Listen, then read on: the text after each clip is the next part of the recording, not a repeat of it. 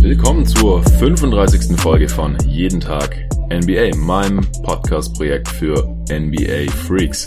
Teil 2 meines Big Boards für die Wings dieser Draft Class 2019 in Folge 33, die ich vor noch nicht mal 24 Stunden aufgenommen habe, aber dazwischen kam jetzt auch schon die Folge zu Game 2 der Finals heute Morgen raus. In Folge 33 gab es den ersten Teil dieses Big Boards für die Wings nebst einer Einführung in meinen persönlichen Scouting-Prozess, wie ich daran gehe, wie ich finde, wie man NBA-Talente evaluieren sollte. Heute dann die verbleibenden sechs Spieler, sozusagen meine Top 6 Stand heute der Wings, die in der Draft am 20. Juni in zweieinhalb Wochen ungefähr dann gezogen werden können. Wir machen weiter in umgekehrter Reihenfolge. In Teil 1 hatte ich ja besprochen, nochmal kurz zur Wiederholung für euch. Lou Dort, Calvin Johnson, Nasir Little, Cam Reddish, Romeo Langford, Matisse Thibault und Nikhil Alexander Walker. Heute geht's jetzt weiter mit Kevin Porter Jr. Den habe ich an 6 gerankt aktuell. Der Dude hat nur eine halbe Saison an der University of Southern California USC gezockt denn dann wurde er aus nicht näher bekannten Gründen für die restliche Saison suspendiert wegen irgendeiner Off-Court-Geschichte. Das klingt schon mal nicht so toll. Aber solange man nicht weiß, was das genau war, und ich weiß nicht, ob man das jeweils erfahren wird, wollen wir da jetzt auch nicht vorverurteilen, aber ich denke nicht, dass er da ohne Grund suspendiert wurde. Also hier schon mal Grund zur Vorsicht. Talent hat er ohne Ende, athletisch ist er auch. 6'5 groß, 6'9 Wingspan, also eine sehr solide Größe für einen modernen Wing. Und wie gesagt, ziemlich athletisch, könnte so ein athletischer Scorer werden. Bei ihm hängt auch viel davon ab, ob sein Wurf fallen wird. Er konnte jetzt am College nicht so viel zeigen. Zum einen, weil er eben nur eine halbe Saison gespielt hat. Zum anderen, weil er während dieser halben Saison nur relativ wenig Spielzeit bekommen hat. Auch, das ist auch wieder so eine Sache. Das hatte Tobi auch schon in der letzten Folge Wired erwähnt, dass man ja nicht so genau weiß, wieso er so wenig Spielzeit bekommen hat oder wieso er ins Team nicht so gut eingebunden war. Hat da jetzt neuneinhalb Punkte pro Spiel aufgelegt, vier Rebounds, 1,4 Assists. 0,8 Steals und 0,5 Blocks, also alles Zahlen, die jetzt so einen niemanden vom Hocker hauen werden, hat über 40 Prozent seiner 68 Dreierversuche getroffen, aber 68 Dreierversuche, das hatte ich in der, im ersten Teil des Boards oder in meiner Herangehensweise auch schon dargelegt, sind einfach eine so kleine Sample Size, dass man diese 41 Prozent hier jetzt wirklich nicht so hoch hängen sollte. Wenn er nur 5 Dreier weniger trifft von diesen 68 Versuchen, dann stehen wir schon irgendwie im unteren 30er Bereich. Und dann sieht es schon nicht mehr so sexy aus. Und dazu kommt eben noch, dass er nur 52% seiner Freiwürfe getroffen hat. Auch das nur 46 Versuche. Also auch hier springen da drei, vier rein oder raus. Dann geht's halt direkt um 10% hoch oder runter, so ganz grob.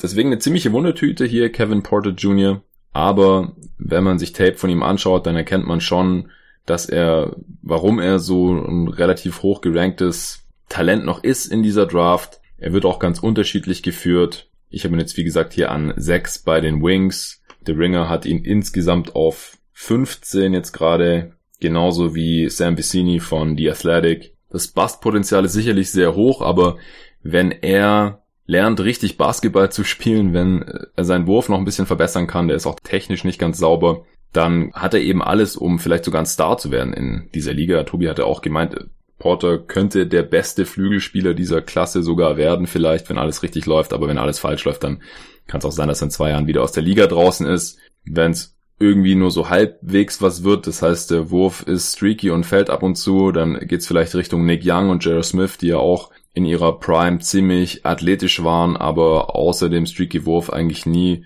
sich basketballerisch großartig weiterentwickelt haben. Der Basketball-IQ hatte Zeit der Karriere, also sind jetzt aktuell beide nicht mehr wirklich bei dem Team aktiv. Also Smith steht zwar noch bei den Cavs unter Vertrag, aber wollte er getradet werden. Natürlich wollte ihn niemand auch mit dem Vertrag und deswegen keine Ahnung, ob wir den nochmal sehen werden. Nick Young ist schon raus aus der Liga. Ähm, Zeit ihrer Karriere waren sie eigentlich Underperformer, was ihr Talent angeht. Wussten nie so genau, wann man jetzt den Ball spielt, hatten jetzt nicht die größte Vision äh, haben ihre Athletik selten genutzt, um zum Korb zu gehen oder irgend sowas, Freiwürfe zu ziehen. Und da muss man eben gucken, wie es bei Porter äh, sich dann entwickelt. Er macht Offball bisher weder offensiv noch defensiv besonders viel, trifft viele schlechte Entscheidungen auch mit dem Ball in der Hand, war ziemlich ineffizient, obwohl er seine Dreier ja getroffen hat. Und wenn er sich da nicht wenigstens ein bisschen weiterentwickelt, dann könnte es eben auch laufen wie bei James Young oder Tony Roten, habe ich auch als Vergleich irgendwo gehört. Fand ich auch ganz passend. Aber wenn eben alles zusammenläuft bei ihm, dann äh, hat er eben auch das Zeug zu einem richtig guten Spieler. Man muss sich halt fragen, dann will man eher auf so eine Wundetüte wie ihn gehen oder halt auch die Spieler, die ich im ersten Teil besprochen hatte. Romeo Langford geht so ein bisschen in die Richtung, Cam Radish, Nasir Little, die, wenn sie ihr Ceiling erreichen, vielleicht sogar Stars werden, bei ungünstiger Entwicklung vielleicht aber noch nicht mal Rollenspieler werden, beziehungsweise wenn sie eben nicht noch Skills hinzulernen, wie man eben auch Offball agiert, wenn der Wurf nicht fällt, dann haben sie einfach in der Liga heutzutage, wenn sie keine Stars werden, wahrscheinlich nicht so viel wert, aber Kevin Porter Jr. finde ich hier noch am interessantesten, weil er von den genannten Spielern wahrscheinlich auch der athletischste ist und am College zumindest jetzt in kleiner Sample Size seine Dreier schon mal getroffen hat, auch wenn, wie gesagt, die Freiwürfe umso schlechter gefallen sind. Deswegen keine Ahnung, wie das jetzt letztendlich hier zu bewerten ist, aber ich habe ihn aufgrund seiner Upside hier jetzt eben noch so weit oben stand heute. An fünf habe ich Talon Horton Tucker, THT, noch so ein äh, Doppelnamenspezialist, neben NAW, Alexander Walker von Iowa State, auch ein Freshman. Er ist mit Lou Dort zusammen der kleinste Spieler eigentlich hier auf meinem Board bei den Wings aktuell nur 6'4 groß. Aber wie schon mehrmals gesagt jetzt, es ist eigentlich Wurst, wo die Stirn aufhört, wenn die Arme nur lang genug sind oder wenn man athletisch genug ist. Und Horton Tucker ist auf jeden Fall lang genug. Er hat mit die längste Wingspan hier mit 7'1. Das hier Little hat ja auch so eine lange Wingspan und andere Spieler, zu dem ich gleich noch komme, die Andre Hunter wird auch mit 7'1 teilweise sogar 7'2 gelistet, was die Armspannweite angeht. Horton Tucker auch ein ganz seltsamer Spieler irgendwie, aber ich finde ihn sehr interessant. Nicht nur wegen seines komischen Körpers, also er hat nicht nur extrem lange Arme bei relativ kurzer Körperlänge, sondern er ist auch noch ziemlich schwer unterwegs, 235 Pfund, ziemlich massiger Spieler, bulliger Spielertyp, ist gleichzeitig noch extrem jung, erst 18,5 Jahre alt und bringt einfach ziemlich viele Tools und auch schon einige Skills mit, die interessant sind in der NBA heutzutage. Er hat nur 31% seiner Dreier getroffen, aber auch unendlich viele genommen, teilweise auch ziemlich dumme Würfe. Das heißt, wenn er seine Wurfauswahl ein bisschen verbessern kann, dann sieht die Quote da wahrscheinlich gleich solide aus, auch wenn er jetzt nur 63% von der Freiwurflinie getroffen hat, da aber auch nur 88 genommen hat.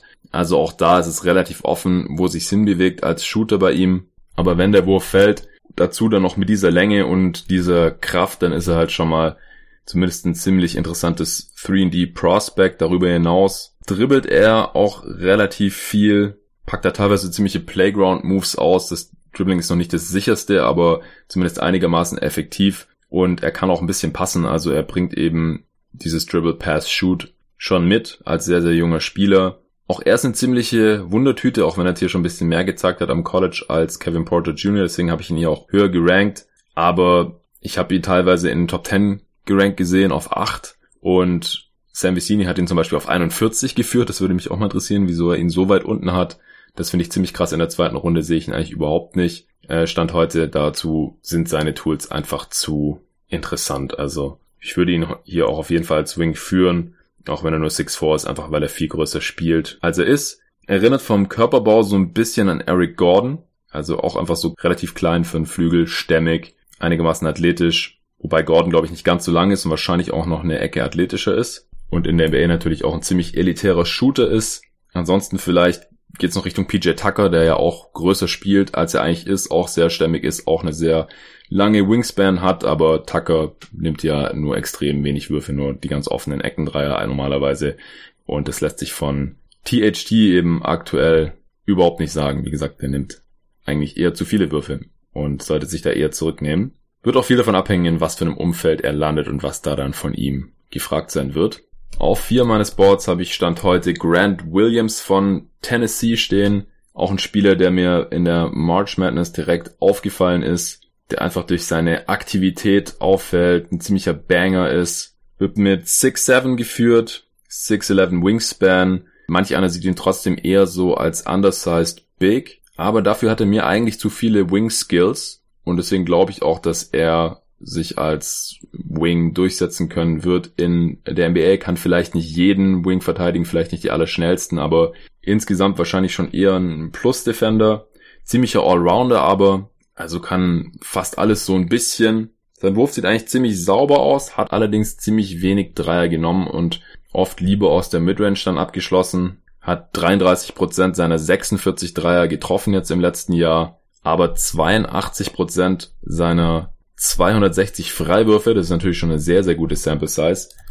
Was auch daran liegt, dass er eine ziemlich große Rolle hatte in seinem Team bei Tennessee. Hat da knapp 19 Punkte pro Spiel aufgelegt, 7,5 Rebounds, mehr als drei Assists, über einen Steal und anderthalb Blocks pro Spiel. Ist ein Junior, also drei Jahre schon am College, aber trotzdem erst 20 Jahre alt, also jetzt auch noch kein Spieler, der schon am Ende seiner Entwicklung angekommen ist.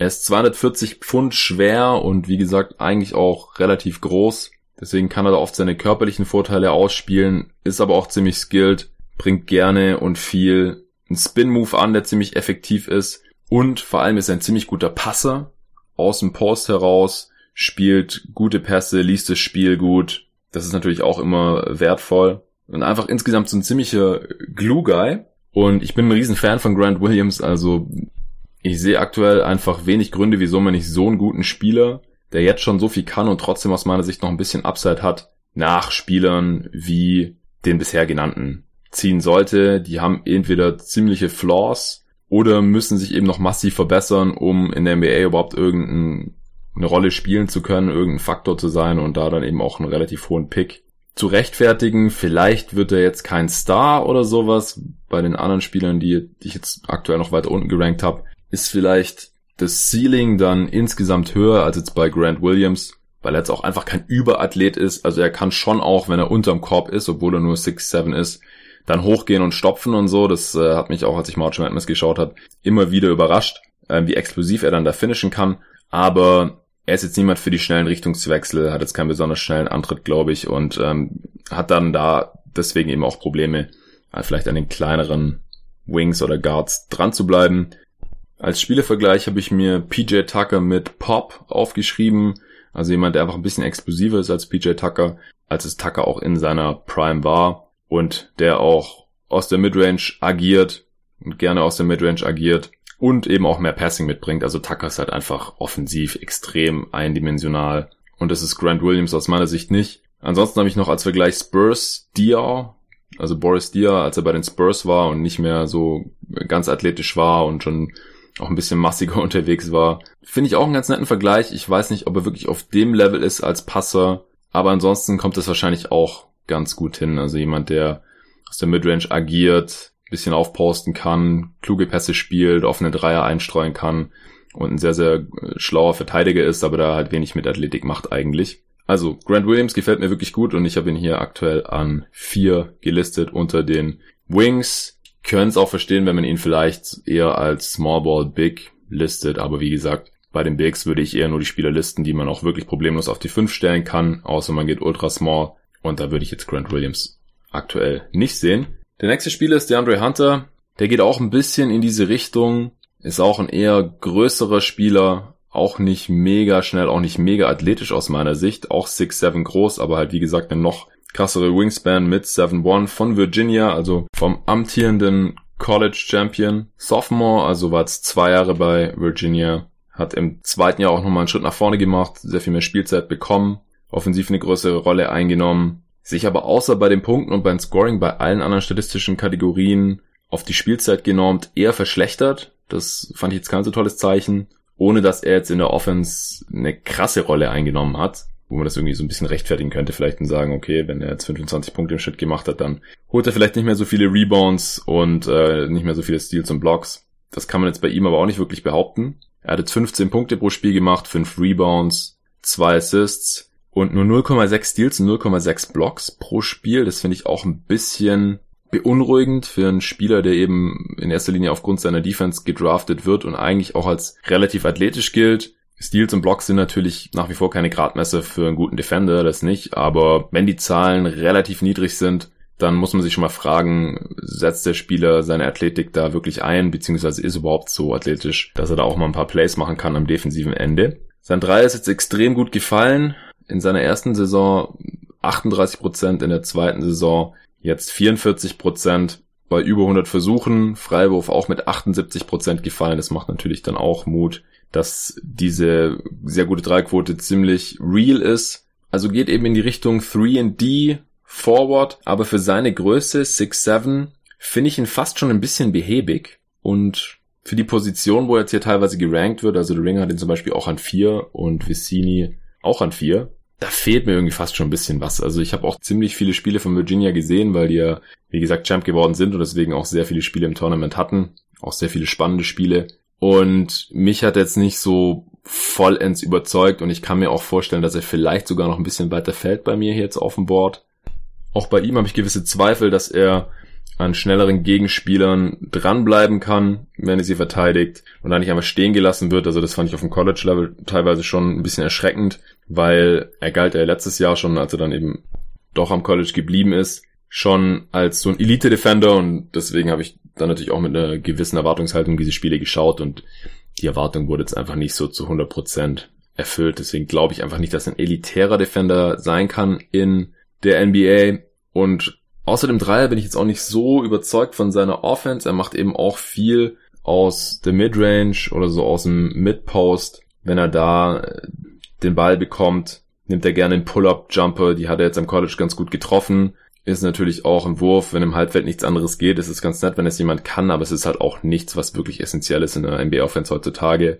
Kann offensiv alles so ein bisschen, aber halt auch nichts richtig. Er hat halt auch nicht so viele Dreier genommen, dass es jetzt super verlässlich ist mit eben nur den gut 100 Attempts hier in einer ganzen Saison, zeigt vielleicht auch so ein bisschen, wie relativ schwach diese Class halt ist, wenn so, solche Spieler hier konstant in der Top 5 geführt werden. Als Spielervergleich habe ich mir aufgeschrieben, ein weniger athletischer Thad Young und auch ohne die Steals, weil Thad Young ist ja ein Spieler, der regelmäßig ganz oben mit dabei ist in der Liga, was die Steals angeht. Oder auch Richtung OG Anunobi. Ist natürlich immer schwierig, jemanden mit einem Spieler zu vergleichen, der selber noch nicht so viel gerissen hat in der NBA, noch nicht so viele Spiele gemacht hat. Also vom Körpertyp kommt es wahrscheinlich einigermaßen hin, auch wenn ich Ananobi noch für eine Spur athletischer halte. Und sein Wurf ist wahrscheinlich noch ein bisschen wackeliger als der von DeAndre Hunter Stand heute.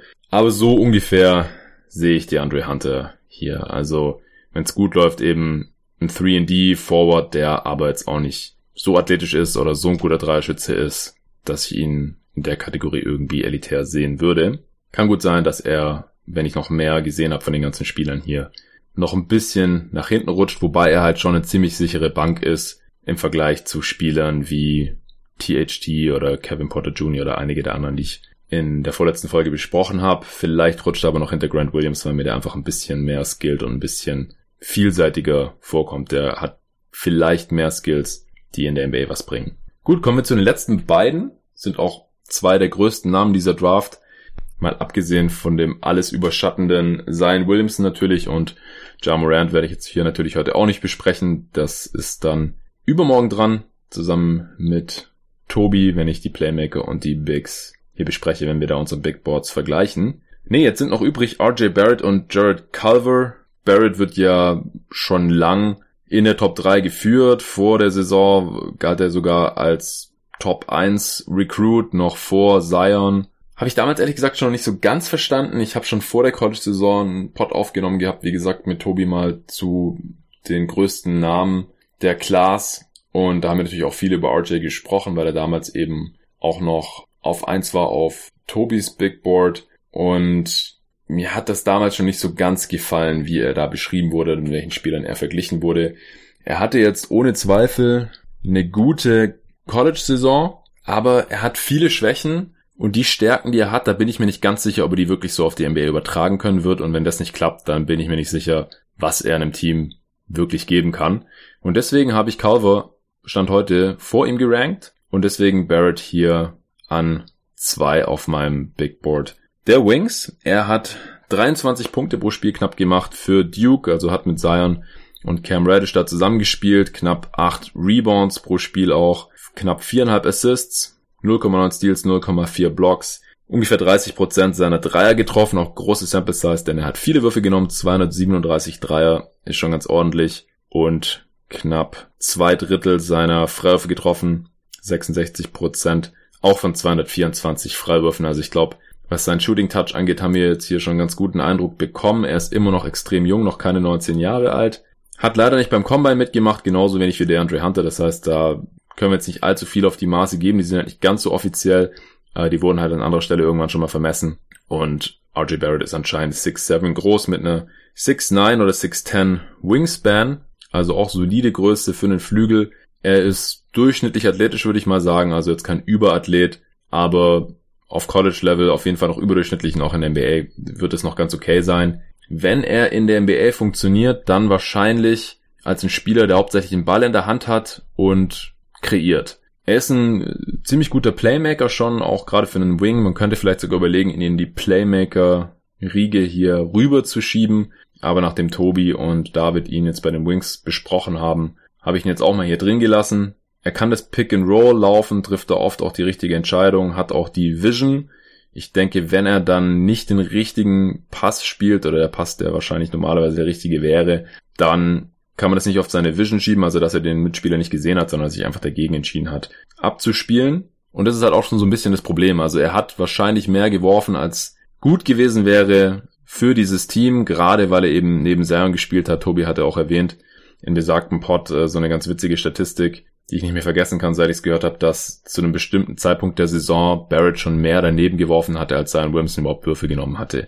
Und das lässt mich halt so ein bisschen an seinem Spielverständnis zweifeln, weil ich glaube, jeder, der Zion mal ein paar Minuten spielen sehen hat, sieht, was für ein krasser Dude der ist und dass der einfach nicht zu stoppen ist auf College-Niveau. Und dann frage ich mich halt, wieso er trotzdem so viele Würfe nehmen muss. Auch bei den ganzen Duke-Spielen, die ich in der March Madness gesehen habe, habe ich mich oft gefragt, wieso musst du jetzt hier diesen Pull-Up mit Ranger nehmen, oder mit aller Gewalt Richtung Korb wollen, wo, wo er dann nicht abschließen kann, äh, anstatt mal den Ball lieber wieder Zion zu geben. Also es war natürlich nicht alles easy bei diesem Duke-Team, trotz der vielen großen Namen, da das Spacing war nicht so gut, wo er natürlich auch seinen Anteil dran hatte, weil er jetzt kein Knockdown-Shooter ist. Cam Reddish hat seine Würfe nicht richtig getroffen, dann Trey Jones, der da noch rumgelaufen ist, als Point Guard, der jetzt aber bei Duke geblieben ist. Das ist der kleine Bruder von Tyus Jones von den Wolves.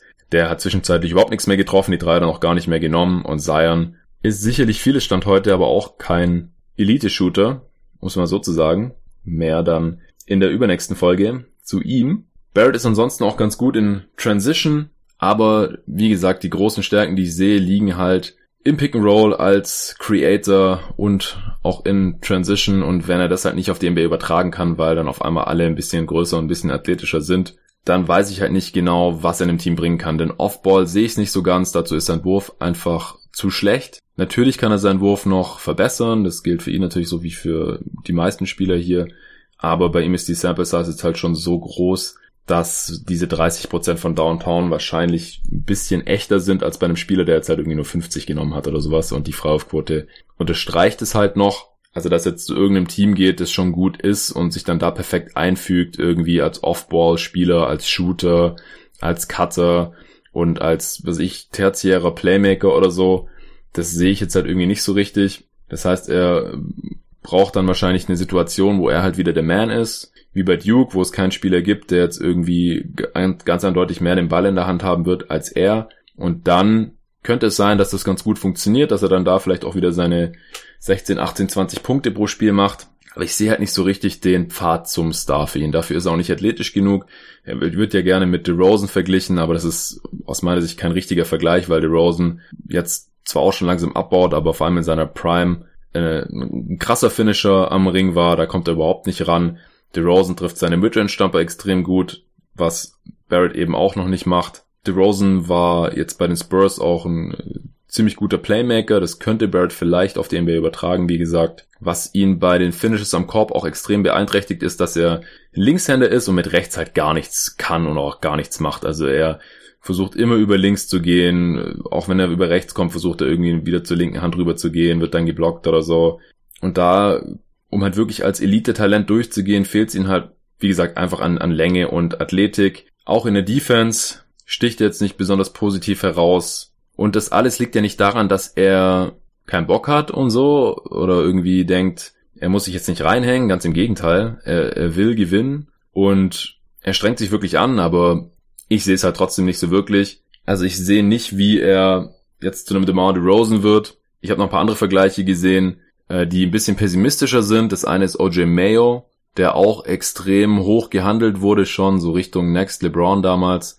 Falls sich noch jemand erinnert, auch schon auf dem Cover von der Slam war und so weiter und dann ja auch sehr hoch gedraftet wurde. Am Draft Day auch gegen Kevin Love direkt getradet wurde. Es war ein Trade, der im Nachhinein auch nicht mehr so gut aussah. Mayo war dann zeitweise ein ganz guter Sixth Man oder auch solider Starting Shooting Guard, aber ein besserer Shooter auch, als es RJ Barrett Stand heute ist. Mayo auch ein ganz guter sekundärer Playmaker, aber als erste Option hat er sich in der NBA auch nie durchgesetzt und jetzt ist er ja schon länger suspendiert, weil er irgendwelche verbotenen Substanzen genommen hat. Und ich bezweifle auch, dass wir ihn nochmal in der Liga sehen werden. Evan Turner ist halt so eine Geschichte, wenn der Wurf wirklich gar nicht kommen sollte, ist halt auch jemand, der am Ball alles so ein bisschen kann, aus der Midrange auch mal treffen kann, einigermaßen athletisch ist, aber auch kein Elite-Athlet, defensiv ganz gut ist, aber halt auch nicht elitär, da letztendlich jetzt in der NBA auch besser ist, als es RJ Barrett bisher ist. Ziemlich guter Passer ist auch, der auch die ersten Jahre bei den Sixers damals noch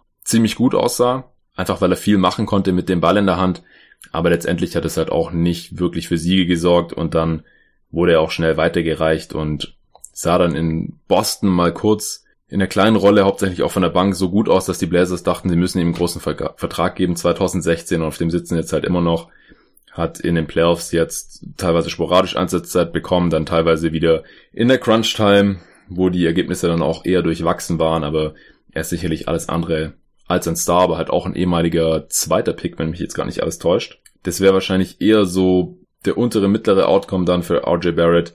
Josh Jackson habe ich noch als Vergleich gehört. Jackson kommt aber noch ein bisschen mehr über die Athletik, kann noch schlechter finishen am Korb. Ich muss ihn ja leider sehr viel sehen als äh, Suns-Fan. Sehr, sehr enttäuschend war ja der vierte Pick vor zwei Jahren. Hat sich auch überhaupt nicht weiterentwickelt, seit er in die Liga kam. Die Erwartungen waren hoch, auch was das Playmaking angeht, ähnlich wie bei Barrett jetzt er ist auch ein sehr, sehr guter Passer. Also er kann gut passen und er hat eine gute Vision, aber halt überhaupt kein Verständnis dafür, wann er jetzt am besten passt, wem er passt, wann er lieber selber wirft und halt überhaupt keine Skills, was dann das Finishing angeht. Der Wurf ist, ja, streaky wäre noch übertrieben. Also ziemlich kaputt. Hat auch einfach dumme Würfe genommen die ganze Zeit. Jetzt bei den Suns, ähm, Spot-Up 3 ist jetzt über die Saison langsam mal ein bisschen besser geworden. Freiwurfquote sieht ähnlich aus wie bei Barrett. Also auch das eher ein pessimistischer Vergleich. Aber es gibt einfach wenig Beispiele für Spieler wie RJ Barrett, die jetzt keine guten Shooter sind, nicht überdurchschnittlich athletisch sind, keine guten Finisher sind am Ring oder ihre Freiwürfe besonders gut treffen und dann aber die ganze Zeit den Ball in der Hand brauchen, um irgendwie in der Offense effektiv zu sein, die in der NBA dann wirklich funktionieren. Also da gibt es einfach wenig positive Beispiele. Wenn jemand Barrett jetzt schrecklich viel positiver sieht, dann würde mich mal interessieren, woran sie das festmachen. Also an welchen Spielertypen, die in der NBA eben jetzt gerade funktionieren und wirklich so gut sind, dass man sagt, okay, um die will ich mein Team aufbauen. Die nächsten Jahre, die sollen bitte immer die erste oder zweite Option sein bei mir. Und ähnliches Problem wie bei anderen Spielern auch schon. Romeo Langford hatte ich das zum Beispiel auch angesprochen. Ich sehe nicht so ganz, was halt der Wert ist, wenn sie nicht den Ball in den Händen haben, solange sie eben nicht werfen können, sich gut Offball bewegen können, cutten können und gut verteidigen können auch. Jared Culver kann das aus meiner Sicht alles ein bisschen besser. Von Texas Tech hat er zwei Jahre verbracht. In der zweiten Saison hat es eine sehr viel größere Rolle eingenommen noch als in der letzten. Ähnliche körperliche Ausmaße wie RJ Barrett. Auch so 6'6, 6'7 groß. 6'9, 6'10 Wingspan so. Also er war beim Combine dabei, steht aber so ein bisschen zwischen den Werten. Wird wahrscheinlich im Endeffekt dann als 6'7 in Schuhen gelistet werden. Die Hoffnung war zeitweise, dass er vielleicht sogar noch ein bisschen größer ist, eher 6'8 oder sowas, und dass die Wingspan vielleicht so Richtung 7 Foot geht. Denn er sieht ein bisschen länger aus am College. War es letztendlich nicht so, aber das tut seinen Skills jetzt hier, glaube ich, gar keinen Abbruch. Bei ihm weiß man einfach schon ein bisschen mehr, was er in einem NBA-Team bringen kann. Er hat vielleicht nicht die Star-Upside von einem Barrett, wenn er sein Best Case erreicht und dann wirklich irgendwie Richtung DeMar DeRozan mit ein bisschen besseren Dreier geht oder sowas. Bei Culver ist es aber so, dass er verschiedene Sachen machen kann, die einem Team helfen können. Er hat einen soliden Wurf, kann On-Ball und Off-Ball Sachen machen, ist ein ganz guter Passer, war jetzt auch bei Texas Tech, die ja auch bis ins Finale gekommen sind in der March Madness. Eigentlich der primäre Playmaker, weil die ohne klassischen Point Guard agiert haben.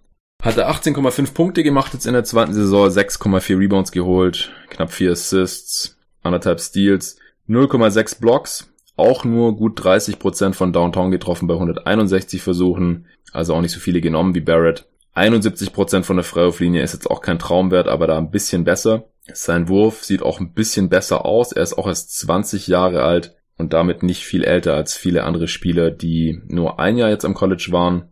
Das Ding mit dem Dreier ist, dass er in der ersten Saison dort noch mehr Dreier genommen hat und die auch besser getroffen hat. Deswegen bin ich da jetzt auch nicht ganz so besorgt, wie es diese 30% Dreierquote hier vielleicht signalisiert. Im ersten Jahr hat er halt 38% getroffen. Das waren 55 von 144 Dreiern. Im zweiten Jahr hat 49 von 161 Dreiern. Hat aber halt auch viel mehr gespielt. Deswegen die Dreierrate ist eigentlich ein bisschen runtergegangen. Also ich würde sagen, er hat einen soliden Wurf. Wie gut der Wurf mal wird, davon wird natürlich viel abhängen. Wie viel Wert er dann auch Offball hat. Er ist auch ein ziemlich smoother Player, kommt gut zum Korb. Und ich frage mich halt eher so, wieso sollte er nicht der beste Wing dieser Class sein? Also er bringt für mich halt viel weniger Red Flags mit als RJ Barrett. Er ist auch nicht überathletisch, auch eher schmal gebaut. Also ich weiß auch nicht, wie viel Masse er jetzt noch draufpacken kann. Steht jetzt aktuell auch nur bei circa 200 Pfund. Ähnlich wie Barrett eigentlich. Aber was mich bei ihm halt überzeugt, ist, dass er On-Ball funktionieren kann, dass er Off-Ball funktionieren kann, dass er schon ziemlich gut verteidigt, auch nicht elitär, aber eben sehr, sehr solide. Für die ganz schnellen Guards ist er dann wahrscheinlich auch nicht schnell genug und für die Kraftpakete auf dem Wing vielleicht nicht stark genug. Aber ich glaube, dass er nicht zumindest ein sehr, sehr solider Rollenspieler ist, müsste jetzt schon einiges schiefgehen in der NBA und er hat halt trotzdem die Upside für sehr viel mehr, vielleicht auch für so einen sekundären Ballhändler und Flügelspieler, die so gut wie alles können in der NBA. Da gibt's auf jeden Fall immer eine Rolle und die haben auf jeden Fall ihren Wert und er ist so ziemlich der einzige Spieler, den ich hier eben auf dem Board habe, wo ich mir relativ wenig Sorgen mache, dass er auf jeden Fall einem Team helfen können wird und halt eben gleichzeitig noch die Upside für mehr hat. Was Spielervergleiche angeht, fand ich bei Culver eigentlich Nicola Batum und Chris Middleton ganz passend. Also beide Spieler, die sekundäre Playmaker sein können, die da mal was kreieren können für sich selbst oder für andere, die jetzt keine Superstars waren oder sind, aber es eben schon mal auch zum All-Star schaffen können, vielleicht in einem ganz miesen Team auch der beste Spieler sein können, die auf jeden Fall eine lange Karriere haben können. Middleton ist natürlich ein ziemlich elitärer Shooter mittlerweile, da muss der Wurf sich natürlich noch weiterentwickeln. Ansonsten habe ich noch Malcolm Brockton gelesen. Den finde ich vom Körpertyp nicht so passend. Ich glaube, Brockton ist um einiges kräftiger, als es Culver ist und natürlich auch ein bisschen kleiner.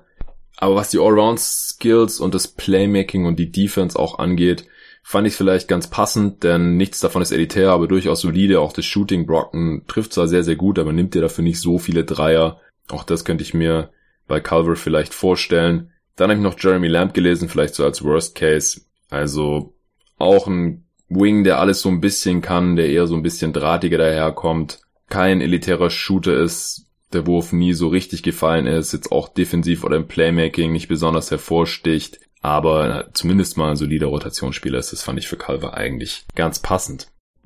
So, ich hoffe, das war jetzt einigermaßen nachvollziehbar und ihr habt jetzt einen guten ersten Eindruck von den ganzen Spielern bekommen. Der Pod hier erscheint irgendwie früh am Dienstagmorgen. Ihr könnt ihr den in Ruhe an einem spielfreien Tag anhören. Wenn ihr ihn erst später in der Woche gehört habt oder so oder später Richtung Draft, ist natürlich auch nicht schlimm. Die Informationen veralten jetzt nicht. Ich werde nur mir immer mehr Wissen noch aneignen Richtung Draft und mehr scouten und dann vielleicht das auch nochmal updaten oder Diskussionen führen hier im Podcast mit anderen Jungs. Wie gesagt, in der übernächsten Folge dann kommt der erste Draft Talk mit einem Gast hier zustande mit Tobias Berger von GoToGuys.de. Dann zu unseren Big Boards, zu den Playmakern und den Big Men legen wir zusammen, weil es von beiden nicht so viele Spieler gibt, die in der ersten Runde gezogen werden könnten.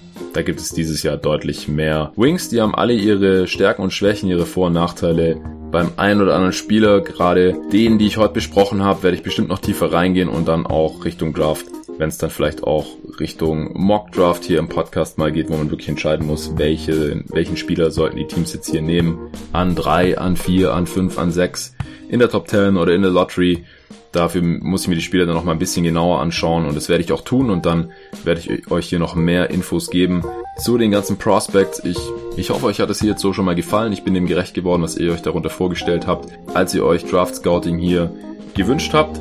Lasst mir gerne Feedback da. Der erste Teil ist heute auf Twitter schon ganz gut angekommen von dem, was ich mitbekommen habe. Lasst mir auch gerne Rezensionen da, dann gibt's wieder Shoutouts. Gab's jetzt heute auch noch keine, aber wie gesagt, Die letzte Aufnahme ist gerade mal gut zwölf Stunden her gewesen zu Game 2 und die zur vorigen Folge noch nicht mal 24 Stunden her. Deswegen gebe ich euch da jetzt noch ein bisschen Zeit, aber ich würde mich freuen, wenn ihr hier weiter mir helft, dieses Projekt zu pushen. Dann kann ich auch in der Offseason weitermachen. Vielen Dank dafür und bis zum nächsten Mal.